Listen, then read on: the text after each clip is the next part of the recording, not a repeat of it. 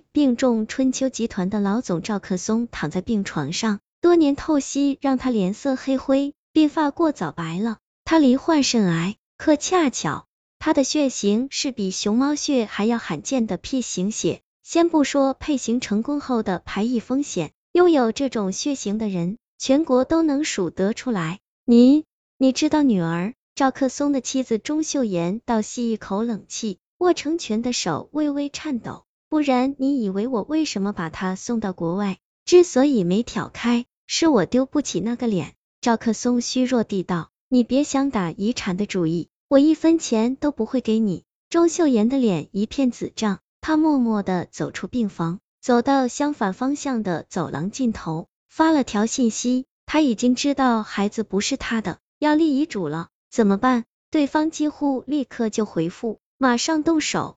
当天下午，医院里发生了一个轰动性的新闻：赵克松再次昏迷，护士请求其妻钟秀妍签字抢救，谁知钟秀妍急怒攻心，坚决不肯签字，还打了护士一个耳光。言辞激烈的责怪医院抢救不力，不过医生们还是尽职尽责的抢救了赵克松。傍晚时分，钟秀妍顶着哭肿的双眼，坐在赵克松的病床边。李律师带着公证处的人来了，看见你昏迷不醒又回去了，他们说你熬不过这个月。钟秀妍微笑，你看我为你眼睛都哭肿了。赵克松人虽醒了，但没法说话。只狠狠瞪了他一眼。正在此时，秘书小周进来了。夫人，您要的果汁。钟秀妍接过喝了几口，不想再待下去了，对小周道：“那么今晚你就受累了。”小周答应一声。钟秀妍站起身，忽然觉得一阵头晕。二杀错人。凌晨一点，赵克松的病房内，一名穿白大褂、戴口罩的医生站在床边。小周趴在床边睡得正沉。赵克松的被子一直盖到下巴，戴着面罩吸氧，肾衰竭引起的高烧折磨着他，额头上大大的冰袋连眼睛都盖上了。医生从口袋里取出一支针管，里面装着满满的透明药水，他将针筒里的液体推进赵克松正在输液的滴管。床上的人似乎有两次扭动，不过几秒钟后，一切静了下来，他暗暗松了口气，蹑手蹑脚的走出病房。然而，就在他刚刚跨出病房的瞬间，房间的灯便亮了起来。原本睡着的小周站了起来，床边的垂幔后露出另一张病床，是赵克松。罗明心中一惊，他回头看向刚刚的病床，他刚刚杀掉的人是谁？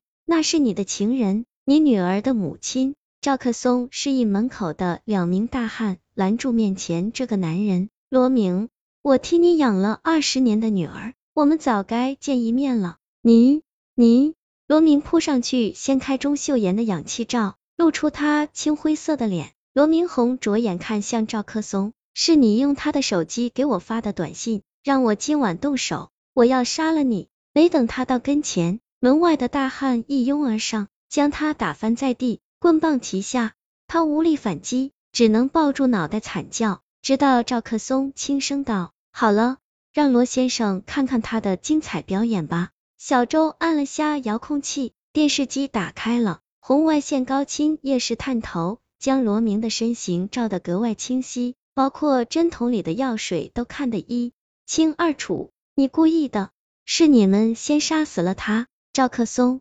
我只是看他太累了，让他吃了点安眠药。而你给他注射的东西是什么？尸检的时候会弄清楚。罗明从惊恐和愤怒中逐渐清醒了，一旦想到自己面临的将是死亡，他不禁哆嗦起来。其实我也可以替你保守这个秘密，让你的女儿继续留在美国，只要你答应我一件事。赵克松咳了一声，把你的肾给我。什么？就像医生所说，P 型血的人很少，全国不过十来个。赵克松的人很快就找到了罗明，结果一调查才发现。二十年前，罗明为了送未婚妻一枚钻戒，抢劫入狱，而这个未婚妻竟是钟秀妍，甚至连他们的女儿也是罗明的。沉默了良久，罗明抬起头：“我能有什么好处？帮你处理杀人现场，另外，捐肾之后，赵总将会送你去美国。”安排好你以后的生活。